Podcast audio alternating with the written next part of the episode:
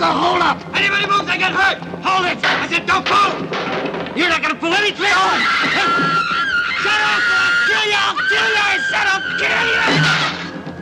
Stuffer! Come back here, you! You're not going anywhere! Let's go! Get a move on! You're coming with us!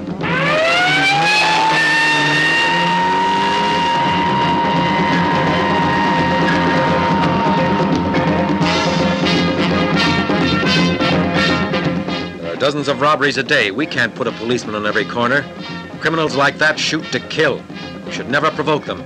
I was frightened and humiliated. You have no idea how frightened I was. I know they were armed, but it was more than that. It's a question of self-respect. I'll kill them if I find them. You gone crazy? You think it's that easy to make a contact in the underworld? They can smell you a mile away. That gang generally hits three banks in a row. While the police race to the first bank, they're already robbing the second one. Then they hit the third. What do you need? Uh, two sawed-off shotguns, a Tommy gun. Is it for you? Uh, no. Who wants it? Well, they want to stay undercover. They come from out of town. Even tellers are instructed not to resist in cases of armed robbery. You were not very wise to defy them. Wise? I, I didn't defy anybody. I was... I was just trying to get my money. I sweat for it, understand? Oh, was ist denn das? Nach längerer Zeit mal wieder eine Folge der Bahnhofskino Extended Edition. Lang ist es her, dass wir sowas gemacht haben. Ich glaube mindestens drei bis sechs bis zwölf Monate. Ich weiß es nicht genau. Auf jeden Fall viel zu lange. Und viel zu lang ist es her, dass ich in diesem Rahmen mit einem meiner absoluten Lieblingsgäste sprechen konnte, nämlich dem André Wenzel. Hallo André. Sei mir gegrüßt, Patrick. Meinem Lieblingsmoderator. Ja, das kann ich so sagen. obwohl, äh, das können sich andere Leute gerne in die Ohren schreiben, der es vielleicht zufällig hört. Ich will keinen Namen nennen. Hallo, hallo Patrick. Hallo. Oh, zu viel der Ehre. Also, wir haben ja letztes Jahr miteinander gesprochen, aber wenn Menschen nicht Geld in die Hand genommen haben und in, in den Mediamarkt ihres Vertrauens gerannt sind oder zum Online-Versender ihres Vertrauens äh, da irgendwo einen Button geklickt haben und 20 Euro in die Hand genommen haben, dann haben sie natürlich nicht gehört, dass wir über ähm, Hügel der blutigen Augen im Todeszahl der Wölfe gesprochen haben. Zwei. Also Hügel der blutigen Augen zwei im Todeszahl der Ja, Wölfe. und selbst wenn Sie es haben, wissen Sie es vielleicht initial, weil mein Name taucht nicht auf. Ich wollte es nur noch mal sagen gesagt. Das tat mir sehr leid. Äh, Ich muss auch, unsere Schuld. wenn ich das Ganze noch anmerken darf, das ist eines Ja. der wenigen Dinge, das piekst mich noch immer so ein bisschen. Ich hätte es cool gefunden, zu sagen, oh, guck mal hier, Leute, hier, guck mal auf dieses Mediabook. Ja, Ja, ich, ich, ich wollte auch an die Leute im Qualitätsmanagement bei Playa und Pictures ran und denen zumindest ein bisschen schlechtes Gewissen machen, habe da auch darauf hingewiesen. Und da kam nur sowas zurück wie, ja, okay, danke für den Hinweis, nächstes Mal passen wir besser auf. ja. Ich stellte dann aber auch fest, also ich, ich weiß nicht mit einer gewissen Genugtuung, aber äh, ich stellte einfach nur fest, dass sowas anscheinend häufiger passiert. Das gleicht es wieder aus. Also, es gibt ja so einen, ich wollte gerade sagen legendären, aber legendär in dem Sinne einfach nur, er ist einfach nur alt. Der, der älteren Audiokommentar von mir zu Mandy und äh, auf der Blu-ray steht auch hinten drauf Audiokommentar von Stefan Jung. Also, Okay. d- ich glaube, damit muss man einfach in diesem Business leben. Ja, Ich nenne das Business, als, ob man damit Geld verdient, aber das ist nicht der Fall. Da ich allerdings vermutlich annehme, dass es das einzige Mal in meinem Leben sein wird, dass ich in diesem Business unterwegs bin, wie gesagt, schade. Aber egal, darum soll es ja gar nicht gehen. Ich frage dich trotzdem wieder. Also, äh, falls noch mal eine Möglichkeit kommt. Okay, danke. Weil ich weiß, also das Gesetz der Serie will es ja, da, da, mir jetzt schon dieser Scheiß passiert ist und dir schon dieser Scheiß, dass es einfach beim nächsten Mal e- entweder uns beiden passiert, dass da nämlich dann auf der Rückseite steht, weiß ich, Markus Stiegelegger und Christian Kessler. sowas, ja. Ich, hätte jetzt einen anderen Namen ge- ge- genannt, der we- weniger nett gewesen wäre, aber ja, ja. Das sind ja noch relativ coole Leute. Tja. Also, ja, genau. Das wird da passieren. Ja, ein Das- Bürger setzt sich zur Wehr. Von Enzo G oder G Castellari. Über den sprechen wir heute Abend. Ist das nach deinem Geschmack? Das ist absolut nach meinem Geschmack. Das ist ein sehr guter Film. Gut, dass du ihn ausgewählt hast. Habe ich ja nicht. Wie sind wir nämlich drauf gekommen? Wir waren zusammen im Kino und wir haben einen Poliziotesco gesehen von Umberto Lenzi und ähm, fanden den beide ganz gut. Kannten wir ja auch schon. Und dann sagte es zu, zu mir, Patrick, ein richtig guter Poliziotesco ist ein Bürger setzt sich zur Wehr. Über den würde ich gerne mal sprechen. Ja, und vermutlich kann man jetzt schon wieder darüber streiten, ist es überhaupt ein Polizitesco, ne? Aber egal, was soll's. Ja. Ja, ja. Von, äh, so, er, er war aber so am Rand entlang. Es kommen Polizisten drinne vor. Ja, richtig, ja. Äh, Das muss man sich ja häufiger fragen. Ich habe da, glaube ich, äh, zu einer der letzten Sette Jolly-Runden auch der Tod trägt schwarzes Leder mitgebracht zu den Abspannguckern und da wurde, muss ich mich ja auch dafür rechtfertigen, dass es eigentlich kein wirklicher Jallo ist, sondern ein halber Poliziotesco. Ja, come on. Also, das ist eben hier diese, diese Sub-Sub-Genre-Welt des Italo-Kinos, die ist kompliziert. Es ist ein Rachefilm. Richtig? Genau, genau. Und ein Viertel Polizitesco. Es kommt eben nicht viel Polizeiarbeit drin vor. aber es wird ermittelt. Also es wird ermittelt, aber eben nicht von der Polizei. Also es ist schon ein Procedural, Ja. möchte ich sagen, weil Franco Nero ermittelt ja, aber er macht es eben als Privatmensch. Und sagen wir mal, wenn die Polizei ihre Arbeit machen würde, dann gäbe es diesen Film ja auch gar nicht. Uh. Ja, ja. Die Eckdaten, äh, um das gleich mal aus dem Weg zu räumen, bevor es dann ans Eingemachte geht. Äh, wir reden über einen Film von Enzo G. Castellari aus dem Jahr 1974. Äh, ein Mann schlägt zurück, alternativ ähm, ein Bürger setzt sich zur Wehr. Äh, Im englischsprachigen Raum verliehen unter Street Law oder im Original Il Cittadino si rebella. Ich glaube, wir bleiben tatsächlich bei äh, Ein Bürger setzt sich zur Wehr, weil das ist eben der Titel, der auch nicht nur am coolsten klingt, sondern eben auch dem Originaltitel am nächsten kommt. Äh, in den Hauptrollen Franco Nero, Giancarlo Prete, Barbara Bach, Renzo Parma und den Rest kann man weitestgehend vergessen. Nicht, weil sie so schlecht sind, sondern einfach, weil sie nicht viel zu tun haben. Und äh, vielleicht auch noch äh, maßgeblich hier zu nennen äh, Guido und Maurizio De Angelis, hier ähm, Oliver Onions, die beiden Brüder an der Musik, an der, Or an der Orgel, wollte ich sagen. Kamera von Carlo Carlini und Produktion von Mario Jackie Gori äh, und Drehbuch von den Herren Dino Maiuri und Massimo Di Rita. So, äh, Inhaltsangabe noch verlesen und dann äh, auf ins Gefecht. Dr. Butcher schreibt ihr bei der UFDP. Ach, Dr. Butcher. Das sind so, das sind, glaube ich, so Nicknames oder die, die begibt man sich mit 13 und irgendwann guckt man da mit 33 oder 53 Ja. drauf und denkt sich, ah, das klang mal sehr cool. Du, Kioma 02, ich sag's immer wieder. Das ist damals bei YouTube irgendein so Nutzernamen, irgendwas. Ich fand den Film mal toll. Ja, äh, klick, klick, klick. du den Film ja spi- immer noch toll, haben ja darüber ja, geredet. ja, natürlich, aber irgendwann später, als ich mal eine in Anführungszeichen YouTube-Karriere hatte von mir aus, äh, war das eher hinderlich. Und dann dachte ich auch irg- irgendwann mal, ja gut, was Pfiffigeres hätte ich mir auch einfallen lassen können. Aber naja, gut, was Finde ich nicht, ich finde das gut. Okay. Und solange man ja hinter dem Computer, in der Isolation hinter dem Computer bleibt, ist das ja auch alles cool. Schlimm wird es eben nur, wenn man zu irgendwelchen Fan-Treffen geht und dann ist man eben ein, ein, ein Mann um die 50 und wird begrüßt mit, ach, da ist er ja, der Dr. Butcher. Ja, das ist. Stimmt. Aber auch das ist mir passiert. Ich war einmal in meinem Leben bei so einer Art Fan-Treffen gewesen und wenn ich dann alle Leute mit Hey, Keoma ansprechen. Je nach, je nach Laune ist man dann entweder geschmeichelt oder denkt sich irgendwie, ja, äh, hi. Das ist schon cool, ehrlich gesagt. Also äh, mein, mein, Standard-Go-To-Nickname in irgendwelchen Internetforen war ja um die Nullerjahre rum äh, Ren Hoek aus Ren and Stimpy, die Figur. Also dieser cho- cholerische kleine Chihuahua. Und das hätte ich viel unangenehmer gefunden. Also ich meine, es ist weniger cool, wenn du äh, als solcher angesprochen wirst als hier Franco Nero als Keoma. Das ist schon ziemlich cool. Okay. Ich, ich, ich sag, ich wiederhole es so gern zum zehnten Mal. Also ich finde das gut. Ähm, Dr. Butcher schreibt jedenfalls in der UFDB. Nach einem Überfall auf eine Postfiliale wird Carlo Antonelli von den Gangstern entführt und auf, aufs Übelste zusammengeschlagen. Enttäuscht von der Polizei, die nicht fähig ist, ihm zu helfen, startet Antonelli seinen ganz eigenen Rachefeldzug. Das ist eine korrekte, inhaltlich korrekte Inhaltsangabe. Darüber freue ich mich schon mal, denn ich habe auch ein paar Rezensionen gelesen, die offenbar entstanden sind, also deutschsprachige Rezensionen, äh, die entstanden sind vor der Filmartveröffentlichung und die kriegen eben diverse Handlungsdetails so nicht auf die Reihe. Da wird dann irgendwie aus, aus äh, Carlo Antonelli ein, ein, ein Fotoreporter und also ich habe ganz wilde Sachen gelesen und dachte, okay, also anscheinend haben die nur diese übelst zusammengekürzte deutsche Fassung gesehen, die einige Details sehr im, im Wagen lässt. Über die äh, Figuren, die hier die Hauptrollen spielen. Wann bist du dem Film zum ersten Mal begegnet? Ein Bürger setzt sich zur Wehr. Das kann ich so jahremäßig nicht mehr sagen, aber es muss so noch. Ich habe den damals in der noch alten Filiale vom Videodrom auf Videokassette sogar noch ausgeliehen.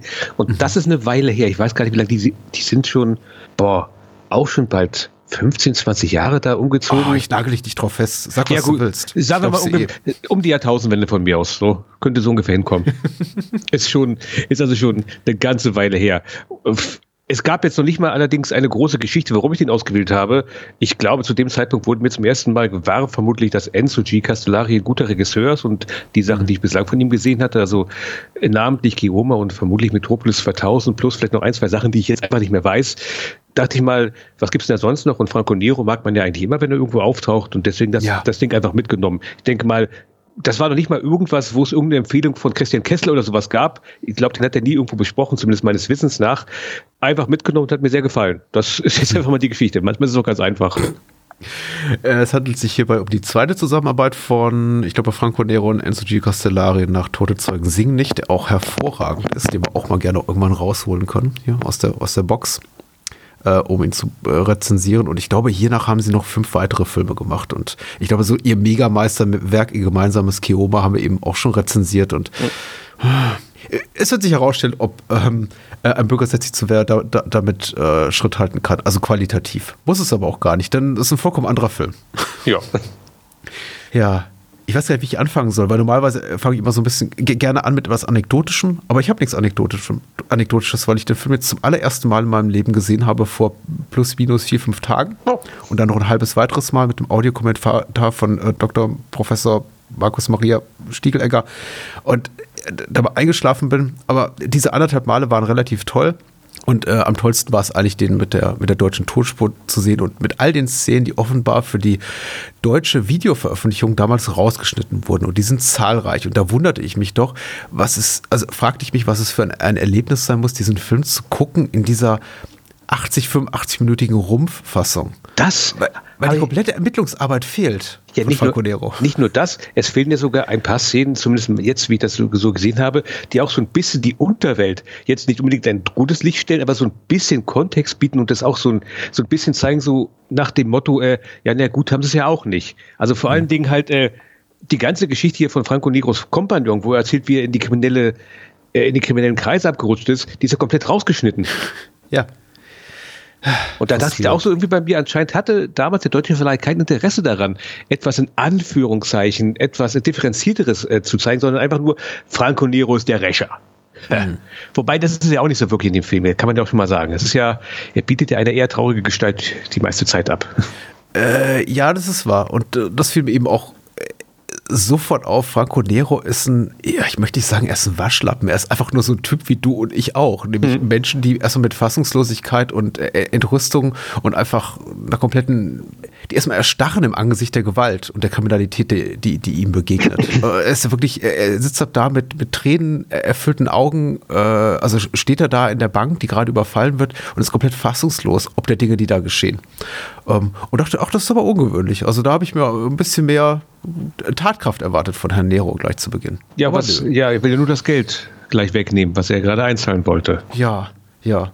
Auch das wirkt so unglaublich hilflos. Aber ähm, gleichzeitig muss man ja ganz klar sagen, hätte er einfach bei sich behalten und hätte sich ganz einfach so verhalten, wie man es eigentlich erwarten würde, also einfach mal die Füße stillhalten, dann wäre das Ganze nicht so böse ausgegangen, wie es dann im Laufe des Films dann halt so geht. Er will ja die Kohle greifen, Ja. das merken dann halt, merkt dann ja einer von den Bankräubern, macht dann natürlich das, was halt ein Bankräuber macht, nimmst du die Finger da weg, so, hier, zwei links, zwei rechts und gut ist. Aber Franco Nero wehrt sich auch noch so ganz kurz und dann ist natürlich sowieso klar, dass der ganze Kampf eskaliert und damit hat er das Große losgezogen und der wird ja dann einfach mal von denen als Geisel mitgenommen Ja. und dann noch ein bisschen zusammengeschlagen. Das klingt alles so harmlos so. Die machen eben, was Bankräuber so machen und da wird er ein bisschen zusammengeschlagen. Das ist schon stark traumatisierend für ihn, also für unseren Protagonisten Carlo. Ähm, der ist wirklich durch in dem Moment und der, der macht dann eben das, was viele Männer in italienischen Produktionen dieser Z Zeit tun. Sie gehen eben nach Hause und lassen es erstmal an der Ehefrau oder Freundin aus. So, hier. Du, du stehst gar nicht zu mir, du, du unterstützt mich mal in dem, was ich hier tue. Ich habe so einen Hass auf die und ach komm, hier, komm, Carlo, komm, komm, komm zur Vernunft, sagt Barbara, also gespielt von Barbara Bach, seine Freundin. Und er haut dir erstmal eine rein. Ja. Ganz schlimm. Ja, tatsächlich muss ich ganz offen zugeben, noch ganz kurz mal zurück zu halt der Stelle, wo er dann halt Ja. im Auto wieder wacht, nachdem er halt von den, also die, die, Einbre die Einbrecher, Blödsinn, die Bankräuber flüchten ja dann mit einem anderen Auto, indem sie, sie lassen ihn in ihrem Fluchtauto zurück, haben ihn noch zusammengeschlagen und der liegt da erstmal noch relativ besinnungslos rum. Er steht dann auf, wird halt fotografiert, weil die Leute sind dann hingegangen, die Presse ist da. Und ich kann mir nicht helfen. Also ja, also vermutlich wird er traumatisiert sein, aber für einen ganz kurzen Augenblick hatte ich so das Gefühl, das Schlimmste für ihn ist vermutlich eher so die Demütigung, die er so gerade hat, dass er so auf dem Präsentierteller sitzt, wie er, ein anständiger Bürger, der das Geld, was er gerade mit seiner Hände Geld erarbeitet hat, einzahlen wollte, das geht doch nicht. Er hat doch alles richtig gemacht. Ja, ja, ja. Wobei, es ist ja auch schon, wir sehen ja quasi in so eine Art Prolog, wie eine, ein, ein Einbruch stattfindet in eine Privatwohnung. Und wenn ich es richtig verstanden habe, ist das seine Wohnung, Ja. oder? Die da ausgeraubt wird. Inklusive auch äh, Kommentaren der Einbrecher, die da sagen, ja, hier kommen, die Regierung kann uns mal und die tut ja nichts für uns und das ist unser gutes Recht hier, uns das Geld einfach zu nehmen von irgendwelchen Leuten, unbescholtenen Bürgern, wie du es gerade ausgedrückt hast. Und das sagt ja auch der Film so. Falco Nero ist eben unbescholtener Bürger bis dahin.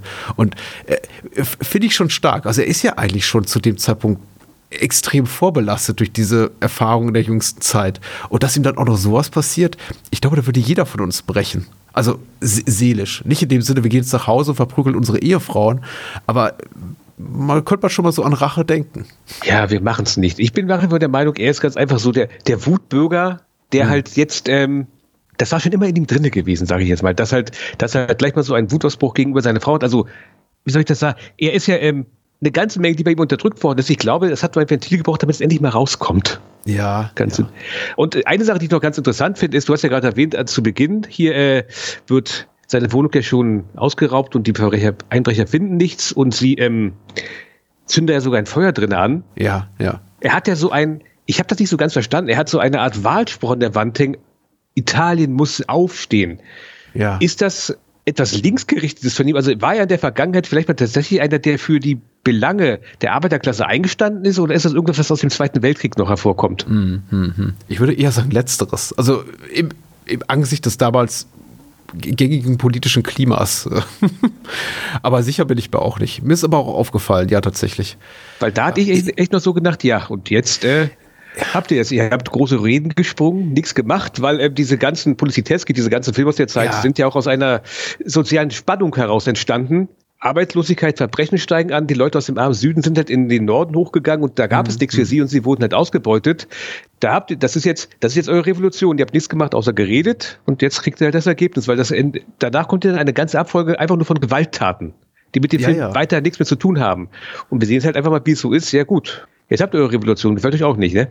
Das ist das, das ist das Ergebnis von euren großen Worten. Ja, dieser Zeitungsausschnitt er, er, erlaubt wirklich mannigfaltige Interpretation. Und ich glaube, um jetzt mal noch um eine weitere Ecke, um die Ecke, um die Ecke, um die Ecke zu denken, vielleicht ist es auch das, was den Rezensenten der Kritik, die ich gelesen habe, dazu veranlasst hat zu glauben, er sei ein Fotoreporter, weil bei ihm diese Zeitungsausschnitte da hängen. weil äh, der, der Rezensent auch schreibt, er, habe nur die kürzere Fassung gesehen und eine englischsprachige Version, die auch wiederum gekürzt ist. Und äh, da, da fehlen eben, da fehlt eben jeglicher beruflicher Kontext, in den hier die Figur von Carlo Antonelli eingebettet wird. Und er ist nun mal kein Fotoreporter. Er ist ähm, Ingenieur, Forscher, er arbeitet in einem Labor mit einem Kompagnon. Genau. Er hat einen ehrenwerten Job. Er ist ein ehrenwerter Bürger. Ja. Ähm, wo waren wir? Wir waren jetzt gerade Äh, dabei, er kommt nach Hause, so. traumatisiert und ohrfeigt erstmal Frau Ringo Starr. Äh, Ja, richtig. Äh, nachdem er eben von der Polizei auch noch gedemütigt wurde. Oder kommt das später? Ich glaube, zuvor sitzt du eben auch noch beim Verhör bei der Polizei, ne? Genau. Und dann heißt es eben auch so, ja, da können wir nichts tun. Die, die- die entkommen uns eben eh immer wieder. Wir nehmen zwar ihre Zeugenaussage auf, aber richtig ändern wird das an der Sachlage nichts. Das sind eben die, diese schlimmen Buben, die erwischen wir eh nicht. Muss auch Und da hinzu- wird das schon mal böse. Ich muss auch offen zugeben, der Hauptkommissar, äh, ich hätte jetzt zumindest so ein bisschen erwartet, dass er vielleicht so ein bisschen resigniert reinblickt, aber dem ist das alles scheißegal. Also er, Ja, strahlt, er strahlt doch wirklich komplett aus. Ja, ja, ja, komm halt die Klappe, ne? Wenn, du gehst aus der einen Tür raus, der nächste kommt gleich rein, ist mir doch völlig egal. Wir, die, Leute wie dich haben wir fünfmal am Tag. Also das, das ist echt der empathieloseste Kommissar, den ich jemals kennengelernt habe. Er ist wirklich, ja, ja, und deswegen erzählt das ja auch nicht vielleicht wirklich als, als echter Poliziotesco. Er ist, wirk- er ist ein wirklich schlichtes Gemüt. Ich Ja. war auch am Ende, eigentlich bereitet er uns schon darauf vor, dass äh, er am Ende auch auf diesen auch vergleichsweise schlichten Plan von äh, Carlo und seinem späteren Kompagnon Tobi reinfällt, die ja dann hab so ne, Turmbänder dahinlegen, dazu kommen wir dann gleich noch, und dann hab diesen Plan spielen, so von wegen, ja, der Kommissar wird über diese Turmbänder stolpern und genau das und das daraus schließen. Und ich gucke mir die Szene so an und denke mir, ja, wirklich, der wird vielleicht schon in Frage stellen, wie diese Turmbänder an, an, diesen, an, an diesen Ort kommen. Egal, ohne ins, ins Detail gehen zu wollen, natürlich gelingt der Plan, weil der Kommissar hier der Namenlose, gespielt von Renzo Parma, ist eben so schlicht, dass er an Tatort kommt und sagt, oh, ja, guck mal, da liegen sie ja schon, die Beweise. Ja. da können wir ja alle nach Hause gehen. Äh, Ein einfacher, auch sehr äh, grenzwertig inkompetenter war. Überhaupt fast alle Menschen, die sehr einfach gestrickt sind im Grunde genommen. Wir haben es hier mit einfachen Menschen zu tun. Aus dem Volk. Im Grade der Gesellschaft brodelt die Wut, muss man so zu sagen.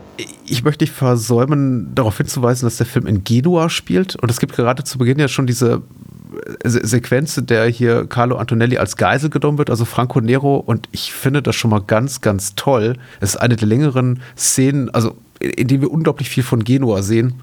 Wir fahren unter anderem an der Strandpromenade entlang. Also die, die Punkräuber lassen sich auch nicht nehmen, diese Verfolgungsjagd da an wirklich den, den pittoreskesten Orten von, von Genua äh, zu vollziehen. Ich fand das schon ganz toll. Und im Laufe des Films sehen wir noch viel, viel mehr von der Stadt. Äh, hat mir sehr gut gefallen, muss ich sagen. Und es ist auch eine sehr gute Verfolgungsjagd. Ja, ja, auf jeden Fall. Also es, äh, Castellari verwöhnt uns ja quasi gleich, gleich zu Beginn, also die ersten zehn Minuten. Erstmal krachend harte Oh. Gewalt und dann ja, erstmal gleich. immer wieder zurück, aber wir sollten das auch. Ja, der Vorspann. Ja. Das ist ja nur eine Abfolge von, wo wir sehen, wie, wie Verbrechen begangen werden. Kein Kontext. Und das ist im Grunde genommen auch gut, weil da sehen wir halt ganz einfach, äh, Verbrechen, Gewalt ist allgegenwärtig. Es braucht dafür keinen großen Masterplan. Sie ist halt einfach da. Sie ist da. Man kann nichts dagegen tun. Wir werden quasi in genau die gleiche Verwirrung wie unser Hauptcharakter geworfen, dass wir ganz einfach sehen, gut, okay, was sollen wir jetzt hier machen? Da werden Leute auf offener Straße erschossen. Ich bin ja nach wie vor der Meinung, dass, ich war zuerst der Meinung gewesen, dass einer von den Leuten, die ähm, diese beiden Leute da erschießen, dass es endlich Castellari selbst ist. Aber ich habe dann jetzt gerade gesehen, nee, das ist der, der irgendwann am Ende am Hafen rumsteht. Und einem von den Spitzbuben sagt, äh, nee, nee, dich nehmen wir nicht mit. Aber gut. Ja, ich glaube, ich hätte da auf den Vorspann anders reagiert, hätte ich den Film bereits gekannt, weil mein Rückschluss war, als wir diese Abfolge an wahllosen Gewalttaten sehen, mit Personal, das im weiteren Verlauf des Films keine Rolle spielt, war, dass da ein, eine große Verbrecherorganisation ganz maßgeschneiderte, eiskalt kalkulierte und geplante Gewalttaten vollzieht und dass all diese Menschen, die da erschossen werden, entweder Politiker sind oder Polizisten oder andere Großkriminelle und dass es auch alles irgendwie tatsächlich sich auch en- am Ende in die Handlung fügt. Aber darum geht es eben Castellari nicht. Ihm geht es, glaube ich, nur darum zu zeigen, äh, Gewalt ist allgegenwärtig und du kannst dir niemals sicher sein. Du kannst morgens zu deinem Auto gehen, die Autotür aufschließen und batsch, kriegst du eine Kugel in den Nacken. So. Und das ist eine Sache, die ich gleich von, von, von vornherein noch sagen will. Das finde ich bei dem Film auch ganz großartig. Der, ich sag mal so, Rachefeldzug von Franco Ja. Nero, das ist ja jetzt nichts, wo man sagen könnte, so, da legt es sich jetzt aber mit dem Syndikat an. Das geht ja bis ganz nach oben. Man muss ja ganz klar sagen, das, was er eigentlich nur will, ist ja im weitesten Sinne Gerechtigkeit zwischen die drei echt auf der untersten Hierarchieebene von irgendwelchen Verbrechertum herumkrebsenden Bankräubern. Wie gesagt, wie gesagt kein, kein großer Masterplan, wo du dann am Ende sagen kannst, so, er hat Don Antonello irgendwie geschlagen. Jetzt ist ein Arm der Krake abgeschlagen, sondern einfach nur, das sind halt im Grunde genommen die absolut untersten Hansel. Das sind halt Bankräuber. Die machen nichts Gutes, ich will die jetzt nicht schön reden, aber die sind halt im Grunde genommen im Großen und Ganzen sind die nichts, ganz klar gesagt. Das sind halt auch Leute, die kannst du engagieren, wenn du sagst, ja, wir brauchen irgendwie drei Schlagetots, die mit Maschinengewehren umgehen können, dann holst du die, die machen das, völlig egal. Also, die sind auch nur ein weiterer Teil eines riesengroßen Ganzen, aber halt nichts Bedeutsames. Und Nee, eigentlich, überhaupt nicht. und deswegen wäre ich jetzt Franco Nero, würde ich ja sagen, gut, okay, mir ist sehr viel Unbild passiert, ganz große Scheiße, aber ich habe hier Barbara Bach zu Hause, die ich ja immer bildschön fand, ich bin jetzt mal ganz ehrlich. Und äh, Ist doch eine wunder, wunderschöne Frau. ja, das war irgendwie ein oder zwei Jahre vor der Spion, der mich liebte, glaube ich. So, und halt dann sage, gut, okay, ich, ich bin zerknircht, ich hoffe vielleicht das Beste, vielleicht wird es ja doch irgendwie irgendwann aufgeklärt und dann lass es gut sein. Aber ihm kochte der Sud komplett über. Er hat ja dieses, dieses, dieses ganze dumpfe Wutbürgertum, wo er sich denkt, das, das, das geht doch nicht, da muss man doch was machen. Und jetzt macht er das, wo normalerweise, wenn das jetzt Charles Bronson jetzt hier wäre, dass alles wie ein Uhrwerk laufen würde, der geht irgendwo hin und nichts passiert. Aber das, das Tolle ist ja, Franco Nero in dieser Rolle, ich kann mir seinen verdammten Namen, Rollennamen nicht merken, deswegen sage ich immer Franco Nero, ja, ja, ist auch in Ordnung. der verbaselt erstmal komplett alles. Der ist, der ist anscheinend der festen Überzeugung, ich habe jetzt hier einen richtig guten Plan, jetzt, jetzt ermittle ich hier und dann finde ich die und dann Gerechtigkeit, Rhabarber, Rhabarber. Er kriegt ja nichts hin. Also, Ich, Ich musste auch sehr, sehr lachen, obwohl es natürlich auch äh, hundsgemein ist, ihn bei diesen relativ langwierigen Ermittlungen äh, zu, zu begleiten. Also der Film gibt sich schon Mühe im Sinne von, wir verfolgen ihn mehrere Minuten einfach durch die Unterwelt von Genua oder das, was er so als, glaube ich, die Unterwelt für sich ja. identifiziert. Im Grunde sind es einfach nur ein bisschen äh, schummrige Kneipen und dunkle Gassen. Und hm, er geht Ganz dann kurz. eben hm? Ich finde diese, Schum diese eine schummrige Kneipe finde ich toll, weil da läuft im Hintergrund ganz leise dieser Oliver Onion Song aus diesem Buggy-Film von Bud Spencer und Terence Hill. Ja, der läuft Dune Buggy, genau. Ja, fand, fand ich super. So. Ich, ich, dachte auch, also mein Gedanke war, die wussten damals, dass sie da einen Hit an der Hand haben und haben sich wahrscheinlich gedacht, das kann nicht sein. Also das ist auch so eine Art, ich glaube fast diegetische Musik in der Szene, dass es irgendwie da im Radio läuft äh, in dieser Bar äh. und sich dann wahrscheinlich gedacht haben, naja, das, die, den Film haben zu wenige Leute gesehen, den können wir einfach ein paar Jahre später nochmal neu rauskramen. Mhm. Fand ich super, ja. Und, und toll, dass er irgendwie auch zu dem Barmann geht und dann denkt, er bekommt Informationen, ja. wenn er nur äh, sich da möglichst ominös über den Tresen lehnt und vielleicht auch noch irgendwie da, da 1000 Lire zückt. Aber der Barmann ihm dann gleich seine, seine beschissenen äh, Undercover-Bullen-Fragen da um die Ohren haut. Mhm. Und das ist eine ganz wunderbare Sequenz, weil, keine Ahnung, in amerikanischen Filmen wahrscheinlich wäre das der Beginn, wo, ja, äh, da musst du keine Ahnung zu zu One Leg Johnny gehen am Hafen. Der weiß mehr. Ah, gut, super. Und dann beginnt halt der Kram, wie man ihn kennt. Rachefeldzug und minutiös irgendwelcher Kram geplant. Hier nicht. Der fliegt hm. komplett äh, jetzt auf die Fresse. Fast ja schon sogar wörtlich gesehen, weil er wird ja dann auch noch fast verprügelt und sein Auto wird äh, verschrottet so ein bisschen. Also, ähm, ja, der Weg eines Rächers ist in realen Leben kein leichter. Ja, ich glaube, Charles Bronson in Ein Mann sieht rot hätte das alles souveräner gelöst tatsächlich. Ja. Also er ist ziemlich weit unten und dann kommt eben dieser, dieser Moment, in der in dem, glaube ich, seine Figur, wenn ich die Chronologie der Ereignisse richtig noch im Kopf habe, auch wieder ein bisschen aufgebaut wird. Da spricht er nämlich mit seiner Freundin Barbara und er erzählt da von, von seinem Vater und quasi dem Erbe, dem, dem Leitmotiv, was ihm sein, ihm sein Vater mitgegeben hat, mit irgendwie rebelliere gegen das Unrecht, du musst dich immer zur Wehr setzen, lass dich nicht kleinkriegen und so weiter. Das, das, das, das bequatscht er, glaube ich, mit einem Kollegen oder was ist das? Oder irgendwie, richtig, ja, ja, ja, mit einem Kollegen, richtig. Oder irgendwie, ich glaube, sein Professor ist das gewesen. Er hat anscheinend irgendwie mal Jura studiert oder sowas in der Richtung und das war sein, sein Professorvater, ich weiß es nicht. Also so ganz Man weiß nicht ganz genau, was er macht. Er ist eben der Ingenieur. Genau. Aber äh, genau, die arbeiten eben auch so mit so fotografischen Apparaten bei ihm an seinem Arbeitsplatz. Ich glaube, er, er, scheint selbstständig zu sein, weil zu einem späteren Zeitpunkt wird der ältere Herr, mit dem er arbeitet, als sein irgendwie Mitteilhaber oder Mitunternehmensführer, Mitgeschäftsführer bezeichnet. Vielleicht ist es aber auch nur eine Erfindung der deutschen Synchronisation. Keine Ahnung. Aber ja, genau. Diese, diese akademische Type, mit der bespricht er das, nicht mit Barbara. Weil Barbara, mit der muss er sich erst später noch versöhnen. Das dauert noch eine Weile. Aber da wird er wieder aufgebaut, indem er eben so quasi das, ja, das ideologische Erbe seines Vaters dabei zitiert. Ein, ein, ein Held des Zweiten Weltkriegs. Und mhm. dann geht es eben richtig los. Und ich glaube, zu dem Zeitpunkt kommt dann auch erst Tommy in die Handlung. Genau. Der von Giancarlo Prete gespielt wird dann guckt er, glaube ich, in der Bibliothek, das macht man damals ja noch, verschiedene hm. Zeitungsannoncen durch und guckt sich dann irgendwen raus, wo er dann denkt, okay, die Person, die könnte mir vielleicht echte Verknüpfung zur Unterwelt bringen. Und da stößt er dann halt erstmal so auf drei Leute. Beim ersten fliegt er wieder auf die Fresse, finde ich auch toll. Also das, er, er macht so ein Trio aus, was ganz offenbar so eine Art halt Räubertrio ist und den mhm. ersten beschattet er dann und der kommt dann an sein Autofenster, hey, hast du Feuer? Hier, gut, wenn ich weiter beobachte, das kriegst du ein paar aufs Maul. Also, und er spricht damit sich selber und, und, und, sagt, wie konnten die mir nur auf die Schliche kommen? Ja, genau. wie hat er das nur gemerkt? Also, ja. er fährt diesem Typen tagelang hinterher, bei hellstem Tageslicht äh, in der Sonne Genuas und äh, naja, wird dann eben auch gesehen.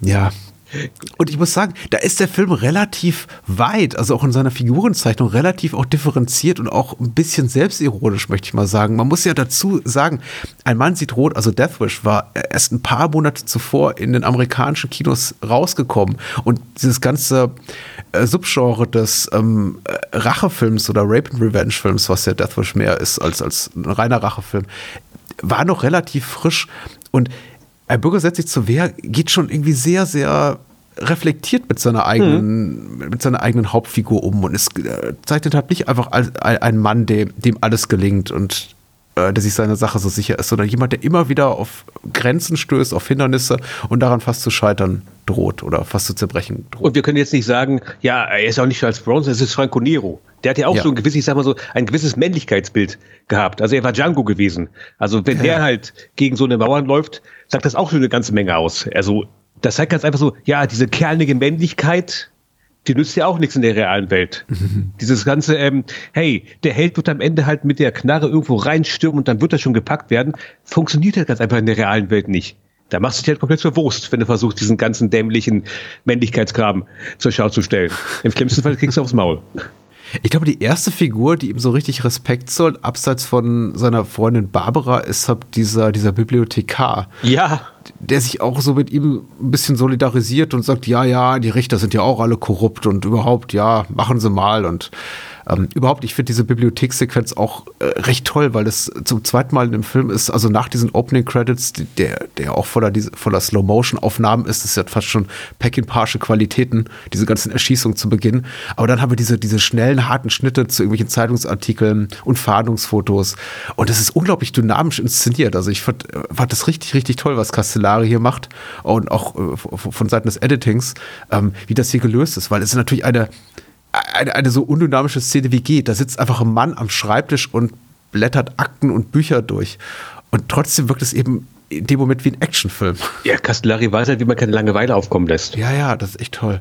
Das ist, es ist halt der Mann, den hast du in Steinbruch gepackt und gesagt, so hier hast du Kostüme, sag Endzeitfilm. ja, da kommen wir auch noch eines Tages hin. Mhm. Wenn wir die ganzen guten Sachen besprochen haben. Ja. Mir tut Daniel ein bisschen leid, weil ich glaube, mit ihm habe ich nur einen Castellari besprochen, das war eben The Last Jaws und der ist, ähm, der ist auch nicht verkehrt. Aber es ist jetzt kein Premium-Castellari, möchte ich sagen. Ja, aber er hat Vic Morrow. Ja, richtig. Wo waren wir? Nun, äh, Franco Nero war jetzt in der Bibliothek, hat seinen ersten Obser Observationsposten komplett äh, verbockt. Aber jetzt hat er, bei den anderen beiden hat er mehr Glück, weil die ertappte hm. er dann direkt bei einem Raub, bei einem Juwelier. Hm. Und hat auch Fotos von ihnen. Die Fotos, ja. Genau. Gute oder schlechte Taktik, was er da macht? Das ist, äh, wenn also schick mal den Verbrechern die Fotos. Das ist eine tolle Sequenz, weil ja. dann, dann, kommt Tommy in so einen Vorlesungssaal und packt hm. die Dinger einfach so in aller Öffentlichkeit so auf den Tisch und die beiden gucken sich das umgeben von lauter Menschen einfach an, wo man die beiden sieht, wie sie mit, mit Pistolen aus dem Juwelier rauskommen und, und quatschen auch so laut darüber. Ich habe auch so gedacht, gut, okay. Anscheinend war die Ignoranz damals noch größer als heutzutage. Also ja, ich unterstreicht ja auch Castellaris These, dass man im Grunde ähm, äh, unfähig ist, etwas gegen die Gewalt zu tun. Man akzeptiert sie einfach als Teil des Alltags. Oder ist es irgendwas wie, dass wenn etwas so ganz offensichtlich irgendwo liegt, fällt es keinem auf. Ja, vielleicht auch das, ja. Ich möchte mich nicht davon freisprechen, dass ich nicht eh nicht darauf reagieren würde oder eben nicht darauf reagieren würde, wenn in, in meinem Beisein sowas geschehen würde, würde ich, würde ich wahrscheinlich sagen, hm, also entweder machen die Späßchen und dann tue ich gut daran, es zu ignorieren. Oder das sind wirkliche mordende Berufskriminelle und dann tue ich auch gut daran, es zu ignorieren. Ja, gut, zugegeben. Nichtsdestotrotz, ich glaube, ich würde eine etwas andere Vorgehensweise an den Tag legen, wenn man mir so eine kompromittierenden Fotos zuschickt. Zumindest ja. ein Café oder sowas in der Richtung. Aber gut, okay. Details, Details, Details. Ich fand diese Strategie, um die äh, Gangster einzuschüchtern, erstaunlich mutig für jemanden, der zu dem, also wie Carlo, also Franco Nero, der zu dem Zeitpunkt schon so viele Rückschläge erlitten hat. Und dann zu sagen, nee, komm, jetzt schicke ich denen das mal und mach einen hier auf dicke Hose. Durchaus, aber gleichzeitig muss man ja ganz ehrlich sagen, er könnte ja den Fall jetzt aufklären. Er könnte ja zur Polizei gehen und mhm. sagen, hier, guck mal, der Juwelenraub letzte Woche, da sind die beiden, ne? Aber mhm. das macht er ja nicht. Er, er vereitelt damit ja ganz offensichtlich die Aufklärung eines Verbrechens. Und da ist hm. so das erste Mal, wie zumindest für mich rausgekommen ist, okay, das ist jetzt so komplettes Ego-Ding für ihn. Das, es geht doch gar nicht mehr darum, dass halt irgendwie das Verbrechen eingedämmt wird. Er will diese drei haben, nur deswegen. Es geht dir nicht darum, dass er, weil jetzt, jetzt könnte ja die Polizei ja tätig werden lassen. Er hat ja was. Die ganze Zeit, ja. die ganze Zeit heult er herum, ah, Polizei macht ja nichts, bla, bla, bla. Jetzt könnte hier aktiv mithelfen, dass die Polizei was macht. Würde sie jetzt nichts machen, könnte zur Presse gehen und sagen, hier, guck, bitteschön. Polizei hat nichts gemacht. Vielleicht würde ihm das sogar wesentlich mehr helfen bei seinem Vorhaben, als das, was er jetzt macht, weil dann die Polizei ja, weil dann die Presse sagen würde, ja, dieser Mann hat, wieso helft ihr ihm nicht bei, bei, bei seinem äh, Ungemach, was ihm äh, angetan wurde? Stattdessen mhm. macht er das hier, weil er jetzt ganz einfach sagt, nein, ich stehe über dem Gesetz. Ich bin der kleine Bürger. Ich lasse mich von den Instanzen nicht mehr ins Boxhorn jagen. An dem Punkt verliert er mich jetzt zwar jetzt nicht so als, als sympathischen Protagonisten. Gut, ob er davor sympathisch gewesen ist, ist jetzt vielleicht auch diskutabel. Aber mhm. ab der Sekunde denkst du irgendwie, ja, nee, Jetzt bist du nur einer von diesen Leuten, die sagen, ey, ich weiß sowieso, ich weiß, wie es zu laufen hat. Ich zeige jetzt mal dir, wie der Hase zu laufen hat. Mir wurscht, ich mach's jetzt hier richtig. Weil ab jetzt, was er macht, ist eigentlich nicht mehr wirklich zu rechtfertigen mit irgendwas. Das ist jetzt halt, ich komme zum Anfang zurück, nur noch reines Ego-Gewichse von ihm. Äh, ja, richtig, ja. Eine kurze Pause von dem Zitat rein Ego-Gewichse, Zitat Ende bekommen wir, als äh, uns noch mal so eine größere Dimension der organisierten Kriminalität aufgezeigt wird, weil ich glaube, so ungefähr plus minus zu dem Zeitpunkt, so zur Halbzeit des Films, wird irgendwie auch nochmal ein ganz neues Fass aufgemacht, nämlich wir sehen einen, einen jüngeren Kommissar bei der Ermittlung gegen so ein Glücksspielsyndikat. Also wir sehen quasi so eine, so eine, so eine Zockerhöhle, Zuckerhölle? Sagt man Zuckerhölle oder Zuckerhöhle? Egal, die machen dort organisiertes Glücksspiel offensichtlich und dann kommen eben die Bullen und dann packen sie alles weg und spielen Billard mit äh, Mensch, ärgere dich nicht Figuren. Was auch immer. Hm. Ich, ich kenne die Regeln dieses Spiels nicht. Aber ne, machen das und der, die, die Polizisten kommen rein und der, einer der Oberverbrecher sagt, ah, hier Kommissario, gucken Sie mal, wir machen doch hier nur ein bisschen mit unseren Kös und, und, und, und Spielfiguren rum. Und der kommt später auch wieder ins Spiel, aber nicht wirklich in irgendeiner tragenden Funktion. Also diese ganze Glücksspiel-Syndikatnummer. Und da habe ich mich schon so ein bisschen gefragt, warum macht der Film das jetzt? Weil die ganze Zeit bis dahin sind wir, kleben wir wirklich an der Figur, die Franco Nero spielt. Und an diesen kleinen Kleinstkriminellen. Also die wirklich, wie du schon sagst, so untere Stu unterste Stufe der Nahrungskette, der Hackordnung. Und plötzlich haben wir sowas. Fand ich so ein bisschen äh. Ja, ich habe mir das dann so erklärt, es zeigt halt, ja, äh, die drei, das im Grunde genommen, was er da macht, diese drei dämlichen Hansel zu verfolgen, mhm. wird überhaupt gar nichts ändern. Nix. Die richtig großen Fische sind halt ganz oben und machen halt diesen Kram. Und ob mhm. der jetzt wirklich der, der richtig große Fisch ist, aber auch dahingestellt. Ich, ich glaube, wenn du eine Spielhölle machst, bist du jetzt auch noch nicht so La Crema, sage ich jetzt mal.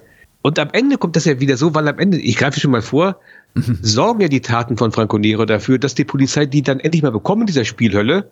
Und dann sehen wir diesen Typ nochmal, wie er da zur Presse sagt, ja, ich bin heute Abend wieder raus und ähm, heute Abend große Party und ich glaube ihm das auch. Ich glaube schlicht und ergreifend, das zeigt, also mir hat das gezeigt, Franco Nero macht da unten all diesen ganzen Kram mit bösen Folgen für, für zumindest eine Person dann später äh, und er kommt ja auch nicht unbedingt super dabei raus und während er all diesen ganzen Kasperkram da macht, die großen Leute werden davon völlig unbehelligt bleiben. Das ist so ähnlich wie hier in der Clan, der seine Feinde lebendig einmauert, ja, wo ja. dann am Ende auch gezeigt wird, ja, all das hier hat nichts gebracht, außer dass ein paar kleine Fische halt verschwunden sind. Die großen Mafiosi machen weiterhin exakt das, was sie immer gemacht haben. Also ähm, alles, was Franco Nero macht, wenn man ganz ehrlich ist, hat keinerlei Sinn. Nichts, hm. nichts davon wird irgendeine große Auswirkung haben. Außer, dass er sich am Ende auf die Schulter klopfen kann und sagen, oh, jetzt habe ich es aber einigen Leuten mal gezeigt. Nicht war Gerechtigkeit, das wurde Gerechtigkeit. Der wurde Genüge getan. Ist ja nicht. Die Leute, die halt die wirklichen Schalter in der Hand haben, die sind abends wieder raus und machen eine Party in einem Hotel, wozu sie alle einladen. Ich glaube, das sollte mir das zeigen. Aber klar, zu dem zu diesem Zeitpunkt des Films ja, aber gegen Ende, am Ende des Tages kann er dann eben doch was gegen die ausrichten, weil durch diese ganze Tonbandnummer, die er da mit Tommy abzieht, dazu kommen wir gleich, dann hat sie nochmal irgendwas angeteasert, was wir erst vielleicht in, in, in einer Viertelstunde bereden, ähm, schafft das ja doch, den, den das Handwerk zu legen, mehr oder weniger. Ne?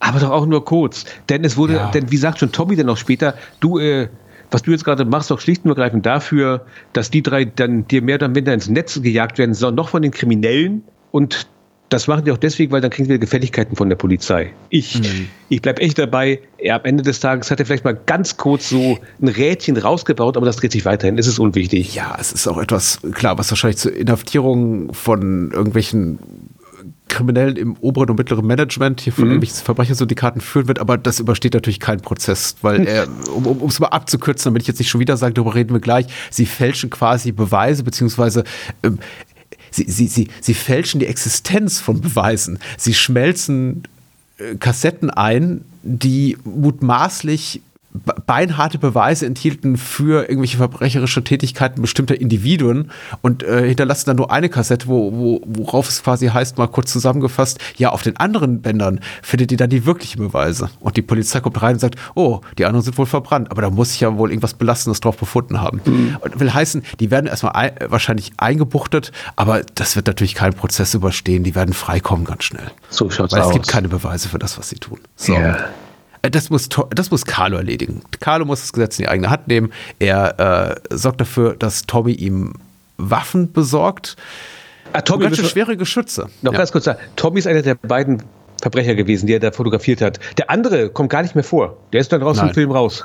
Der hat doch keinen Namen. Also die haben schon Namen, Nee. die sprechen sich manchmal mit Namen an, die sagen, ach Guido und hier Giuseppe und was weiß ich. Aber äh, im Abspann werden die auch gar nicht mit irgendwelchen Namen bezeichnet. Die heißt dann einfach nur Verbrecher von der Straße, neapolitanischer Verbrecher, ähm, toskanischer Verbrecher, Verbrecheranführer.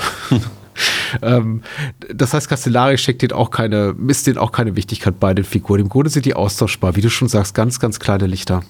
Ich war erstaunt über die schweren Geschütze, die er von Tommy haben will. Denn er sagt nicht, besorge mal irgendwie so eine Handfeuerwaffe, so eine kleine, sondern ich glaube, er will mehrere Usis haben, eine abgesägte Schrotflinte und alle möglichen Sachen, von denen ich mir dachte, das ist selbst, irgendwie, glaube ich, im, im verbrechensverseuchten Genua des Jahres 1974 relativ schwer zu besorgen, was er da haben will. Ja, also ich glaube, das ist tatsächlich so. Erstens, er hat immer noch keine Ahnung vom wirklichen Verbrechen. Er ist halt einfach nur einer, der vermutlich in irgendwelchen Krimis mal gesehen hat, wie es so abgeht. Und ansonsten, die Bankräuber hatten immer Usis gehabt. Und ich glaube, Ja.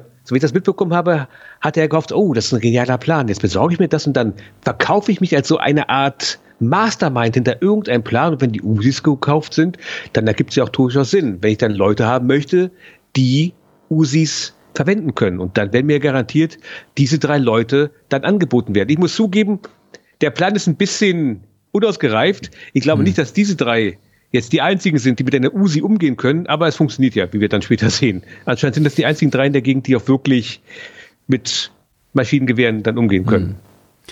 Der Suspense of Disbelief. Ja, die, diese muss schon relativ groß sein bei diesem Film.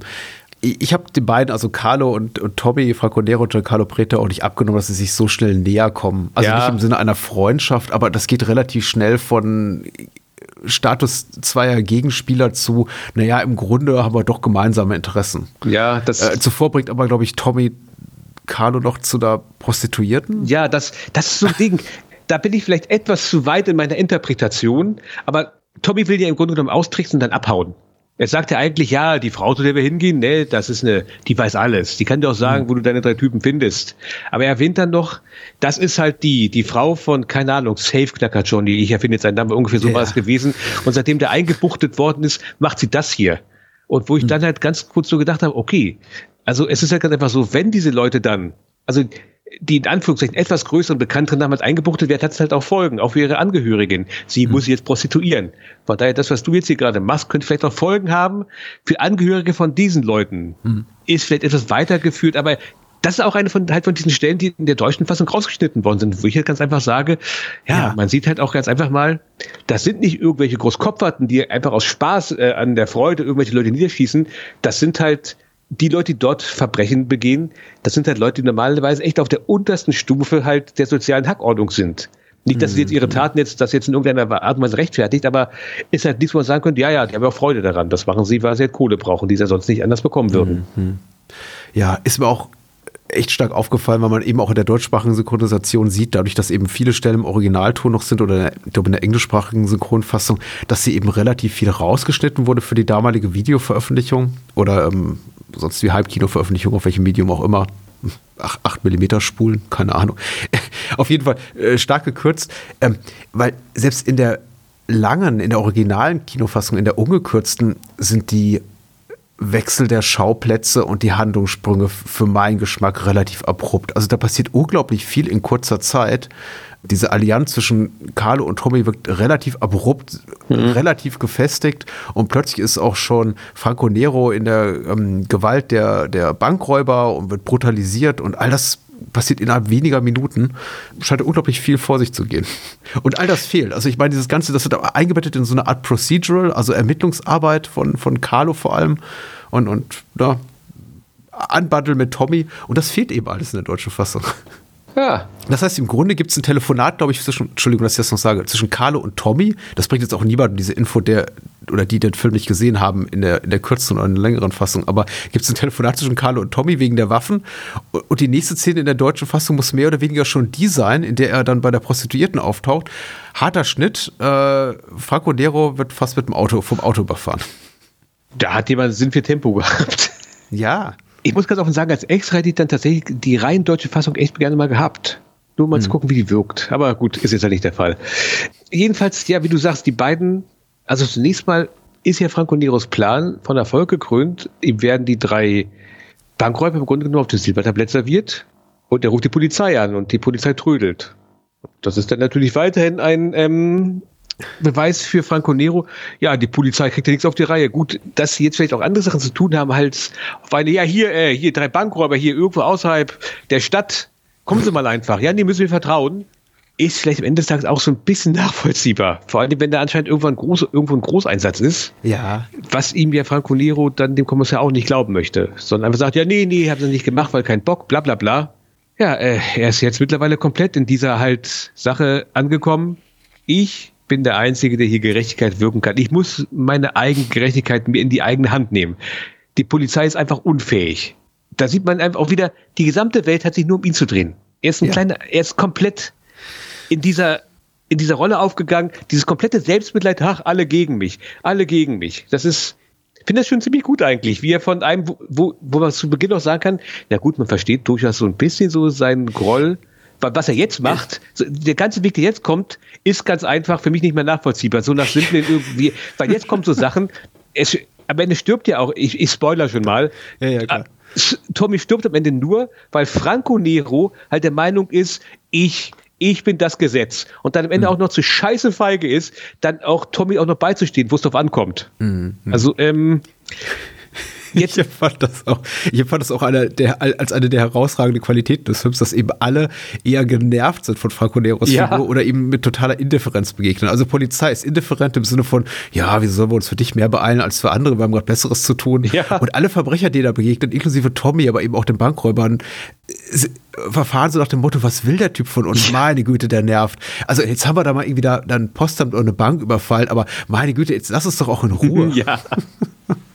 Während er sich halt denkt, die ganze Zeit, ich, ich, ich schlage hier eine Schna ich bin Batman Ja, im ja. Grunde genommen. Es ist, wie du sagst, der ganze Rest muss halt eine verdammte Ruhe haben und denkt sich irgendwie, wie wir zu Beginn gesehen haben, ey, am Tag finden da 30 Verbrechen statt und jetzt kommt er da durch die Gegend und ist der Meinung, nein, meins, meins ist wichtig. Ich, das müsst ihr doch sehen. Ja, wir sehen es ja auch, aber alle anderen auch. Es ist, er ist, so böse es er halt auch klingt, im großen Spiel unwichtig eigentlich. Das ist jetzt für ihn als Einzelcharakter, uns würde es ja auch nicht anders gehen. Ich, ich will jetzt nicht sagen, ja, ja, nee, ich, ich würde auch sagen, was soll's.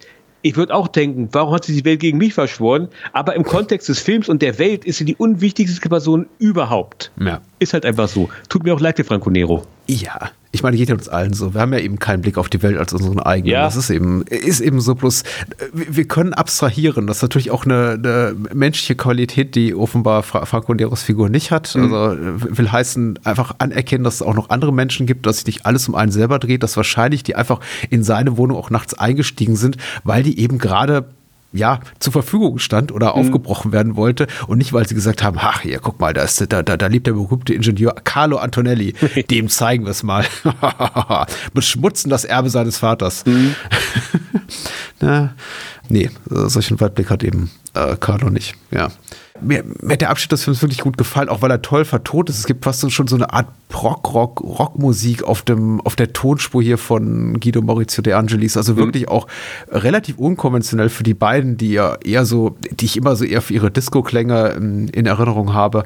Ähm, sehr Synthi-lastig. Aber in dem Fall, also holen sie richtig die Gitarren raus und das klingt schon alles sehr toll, dieses Geschrabbel, muss ich sagen. Sehr ungewöhnlich. Und es ist auch wieder leicht kommentierend, das Geschehen, oder? Also wie bei Ja. Hiruma. Also Ja. anscheinend Castellari und die Oliver Onions, das war schon eine relativ gute Kollaboration, wenn sie sich zusammengetan haben. Ja, und die, die Sequenz, in der Franco Nero von einem der Gangster da mit dem Auto brutalisiert wird, das ist Ja. schon, die geht unangenehm lange tatsächlich. Also bis ich fast schon so, also taub wurde von all der Gewalt. Und tatsächlich, Franco Nero ist ja anscheinend auch echt diesen Berghügel zumindest zur Hälfte runtergehopst. Also der, der Mann hat noch Einsatz gezeigt. Das war auch so ein Gedanke, ja. Ich dachte, das ist, ich glaube ja, doch, das ist, das ist Franco Nero auf dem Autodach. Ja. Oder auf, dem, auf der Motorhaube. Scheiße. Ja.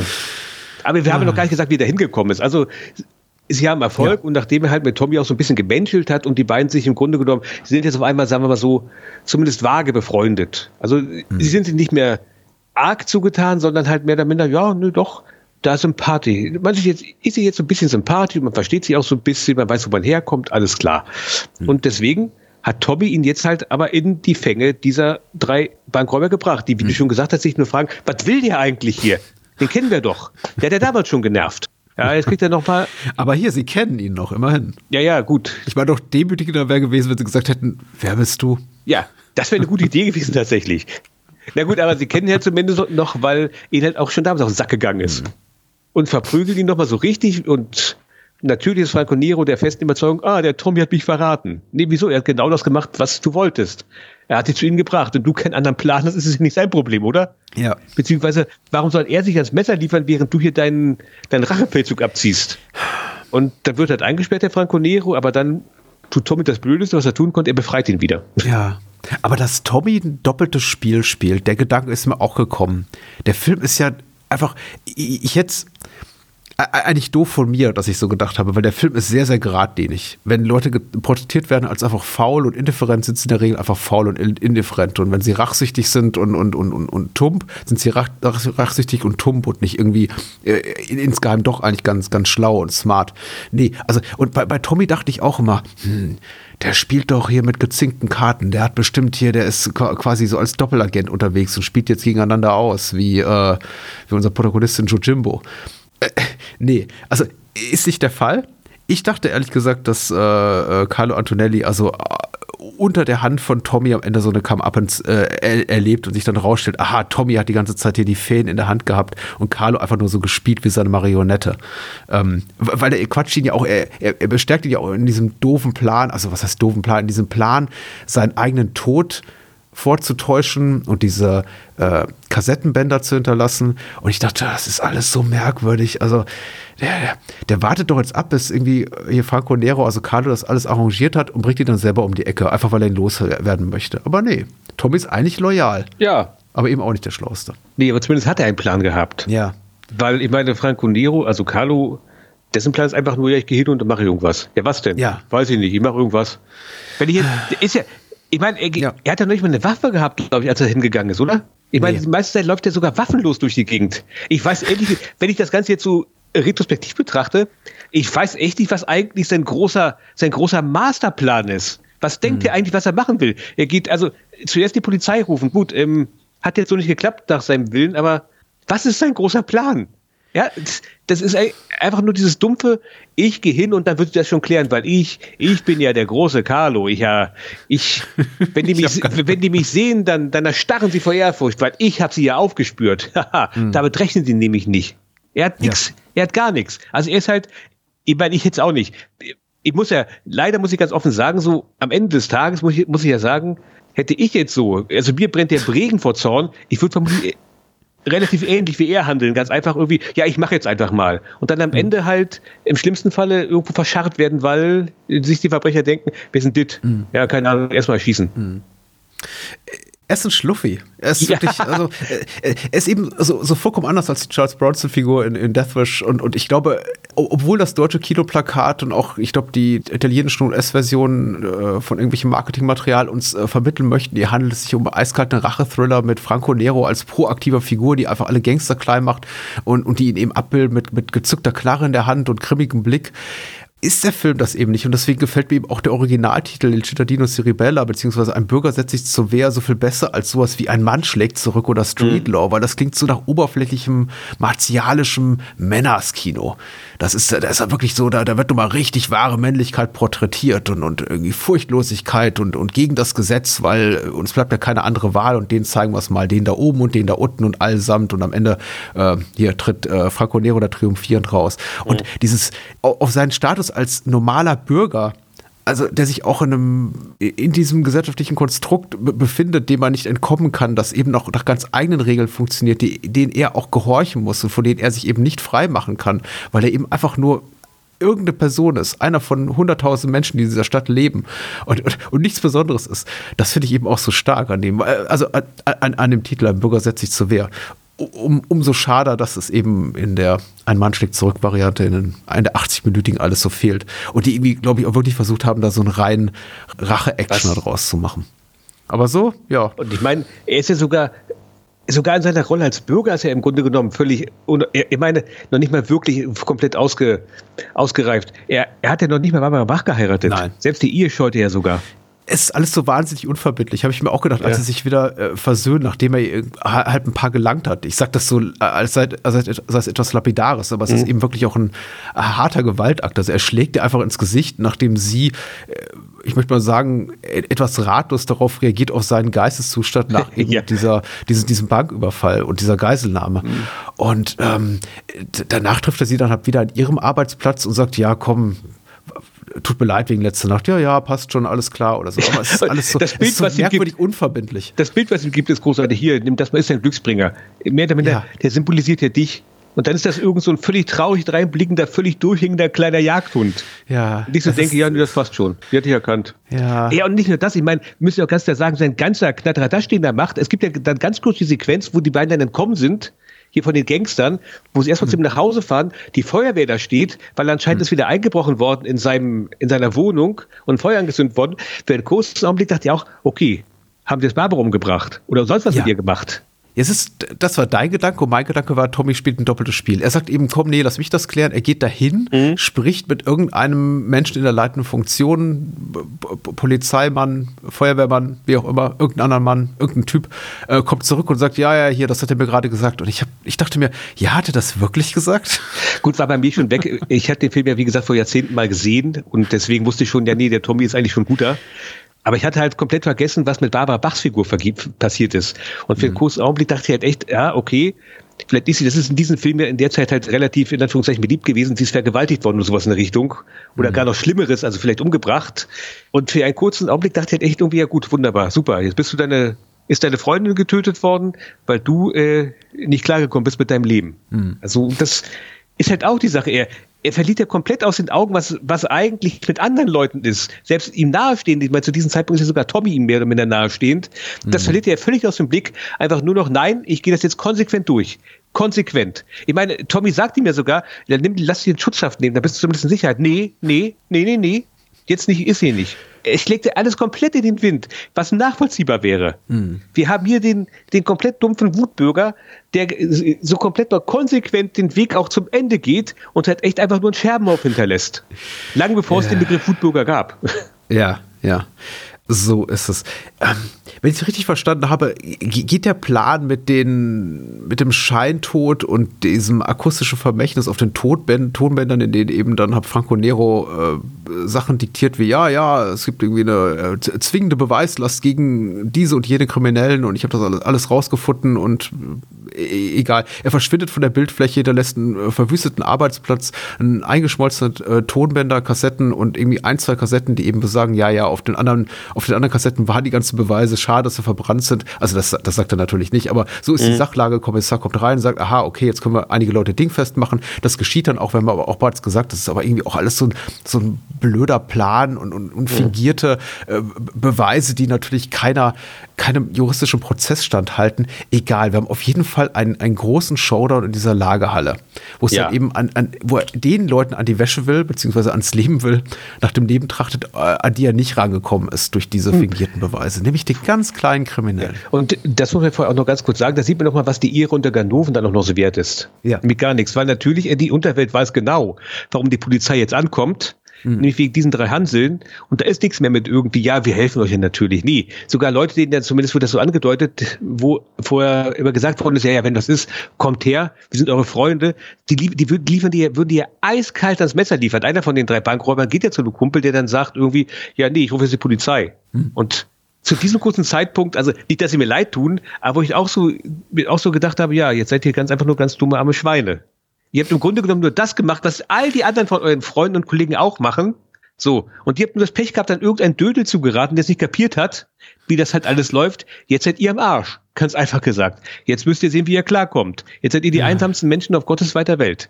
Sogar Enzo G. Castellari, ich glaube, da ist es dann nämlich, in seiner Nebenrolle als Man on Port, schickt den einen in die Wüste und sagt dann, nee, auf mein Schiff kommst du nicht. Ah, ja, richtig. Du sagst es eben, ähm, Castellari kann jetzt aus dem Steinbruch was Interessantes rausholen und eine bezaubernde Szene machen. Äh, hier im Finale schafft er aus einer äh, leerstehenden Lagerhalle ein fantastisches Spannungsszenario. Ja. Also ich habe noch nie eine so schön ausgeleuchtete und so toll kinematografisch eingefangene Lagerhalle erblickt. Also okay, ist vielleicht ein bisschen zu hyperbolisch jetzt, aber will ich sagen, noch nie zuvor. Aber sieht schon verdammt toll aus mit einem wirklich tollen, tollen orchestralen Score von den De Angelis Brüdern. Also dieser ganze, also wenn Franco Nero da diese Lagerhalle betrifft und die Kamera nicht ähm, rauszoomt oder irgendwie rausfährt, sondern quasi rausschneidet und er immer kleiner wird und dieser Lagerhalle fast verschwindet. Das ist so, so toll, ein so tolles Filmbild.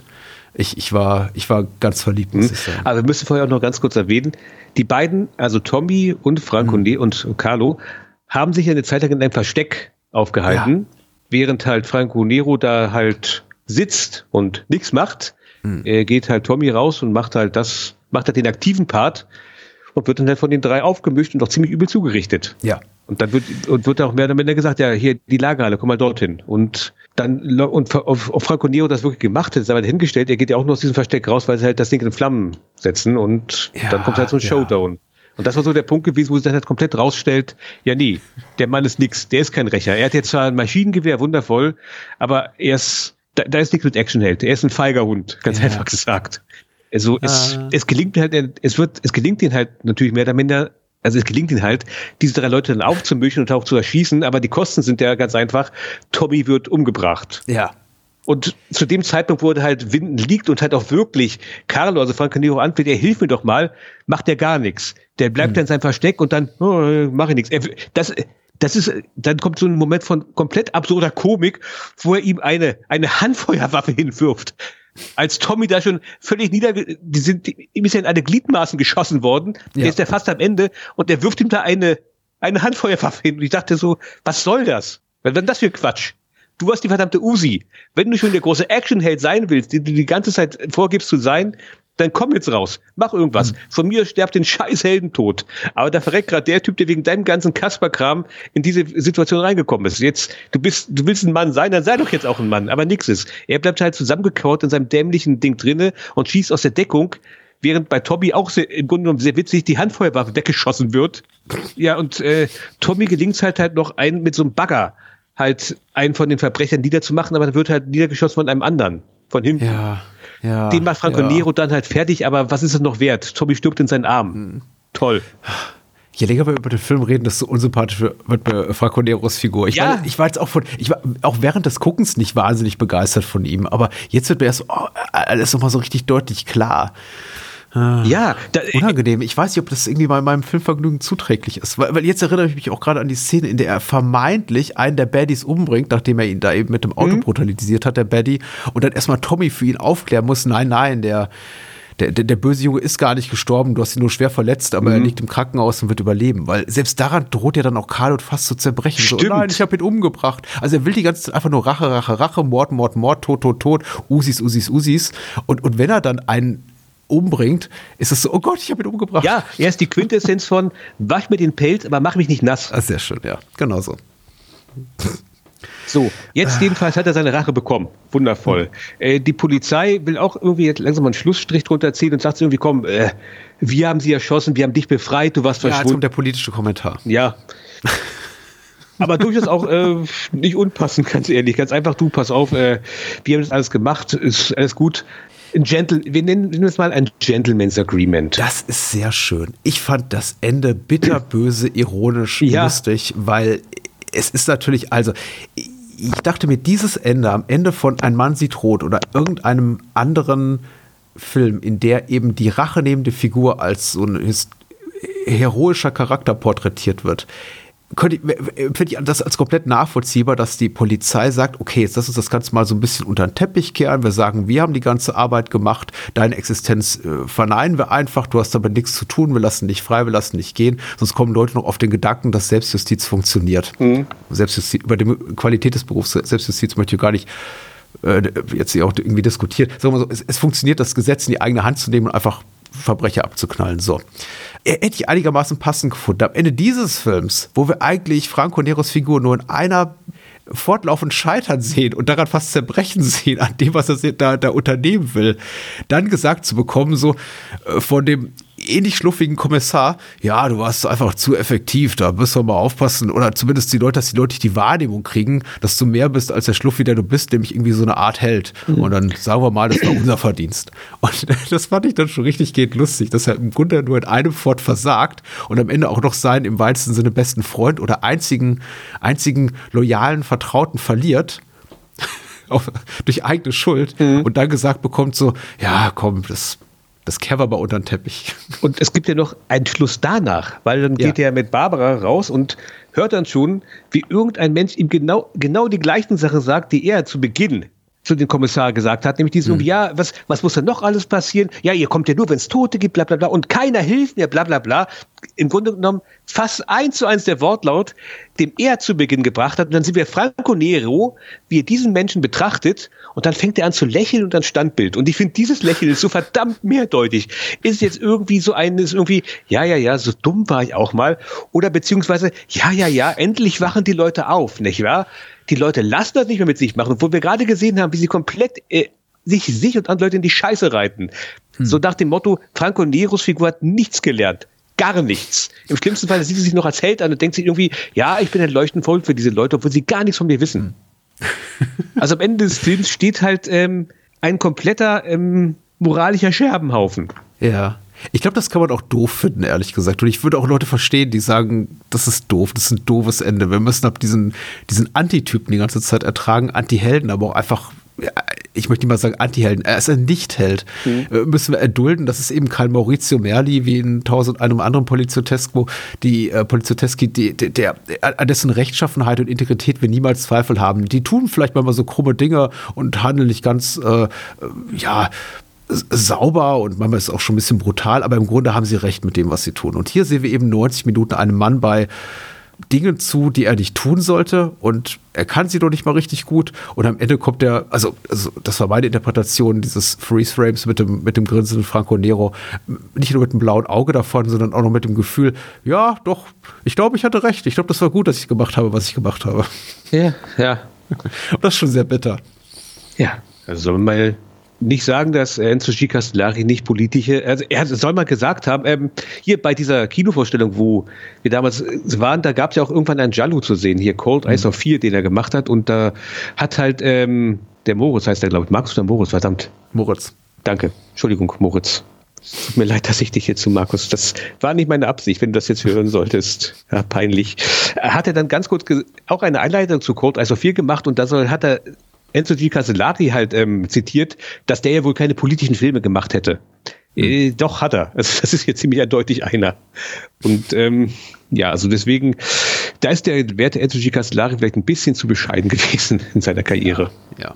Der ist schon einer, von, äh, einer von den Großen gewesen. Also, er ist einer von den Großen, ja. Ja, er, ist ja. ja, er lebt ja noch zum Glück. Also ich meine, ja. ich glaube zwar nicht, dass er heute nochmal wirklich ein großes Ding rausbringen wird, ich glaube schon bei Kiyoma habe ich damals mal erwähnt, sein großer Endplan war irgendwann nochmal gewesen, nochmal so einen richtig opulenten End-Italo-Western zu machen, wo sie alle nochmal auftreten sollten. Also Thomas Millian, ähm, mhm. hier Franco Nero, ich glaube sogar äh, Terence Hill und ähm, Giuliano Gemma. Mittlerweile sind die leider alle tot. Also mhm. von daher, da wird wohl nichts mehr werden. Ja. Ja, fast alle okay. Aber ich glaube nicht, dass Franco Nero jetzt auch nochmal, gut, okay, für Enzo Castellari würde es vielleicht nochmal machen, weil die beiden sind ja auch relativ gut befreundet. Aber mhm. halt dieser großopulente Endwestern, ich glaube, das wird nichts mehr. Ja.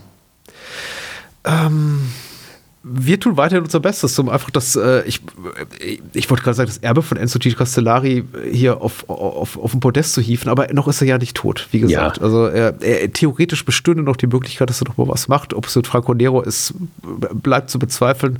Hm. Ein großer Film nochmal mit ihm und mit Fred Williams und beide zusammen. Das, das wäre es doch. Das, das wäre ja. ein opulentes Alterswerk, das würde ich mir gefallen lassen. Ja, aber ich glaube auch nicht mehr, dass es wird. Wir werden sehen. Oder auch nicht. Wahrscheinlich eher nicht. Ja. Auf jeden Fall vielen, vielen herzlichen Dank, dass du mir Gesellschaft geleistet hast. Also, beziehungsweise einfach diesen Film hier mit reingetragen hast ins Bahnhofskino. Ich bin immer wahnsinnig glücklich und dankbar für solche Filmvorschläge, weil äh, der Poliziotesco jetzt kein Subgenre ist des Actionfilms des italienischen Kinos, äh, in dem ich mich wahnsinnig heimisch fühle. Und da entdecke ich gerne mehr und viel und Gutes. Und der hier war sehr, sehr gut. Sehr ja, schön, dass es dir, dir gefallen hat. Es ist ja auch immer ein Risikospiel. Da komme ich ums Eck und dann, ja, guck mal, und dann am Ende, ja, von nett. Das ist immer das Schlimmste, was man sagen kann. War nett. Aber der war gut. Der war sehr gut. Wir haben noch zwei, drei Filme in Castellari schaffen, die auch noch der äh, Beredung wert sind. Aber erstmal, äh, André, wo kann man dich noch hören? Wo kann man dich noch lesen? Wo kann man dich noch sehen? Möchtest du auf irgendwas hinweisen? Wenn ihr noch hören wollt, wie ich äh, auch manchmal in deinem Podcast, auch in einem Filmpodcast auch manchmal über Filme spreche, aber auch oft häufig über irgendwelchen Kram, der nichts mit Film zu tun hat, glotz, glotzcast.de. Ja. Ansonsten gerne äh, könnt ihr mich bei Letterboxd finden wenn, ich sag mal so, äh, wer mich finden will, der findet mich da schon, denke ich mal. Die meisten Leute, die das hören, kennen mich da vermutlich auch schon oder folgen mir dann im, folgen mir dann im günstigsten Fall. Ja. ja, man muss es ja machen am Ende einer solchen Folge. Man hm. muss auch fragen, wo man dich findet, aber ich denke mal auch, die, die meisten Leute äh, finden dich bereits und wenn sie es noch nicht tun, äh, sollten es dringend tun, weil äh, André ist äh, für vieles gut. Danke. Ähm, auch sehr kundige Meinungen zum äh, italienischen und japanischen Kino und vielem, vielem mehr. Und ähm, ich freue mich bereits aufs nächste Gastspiel hier an dieser Stelle. Jederzeit gerne, jederzeit gerne. Danke. Dann danke, dass ich hier sein dürfte. Und dann sage ich mal noch einen schönen Resttag. Dir auch. Bye, bye.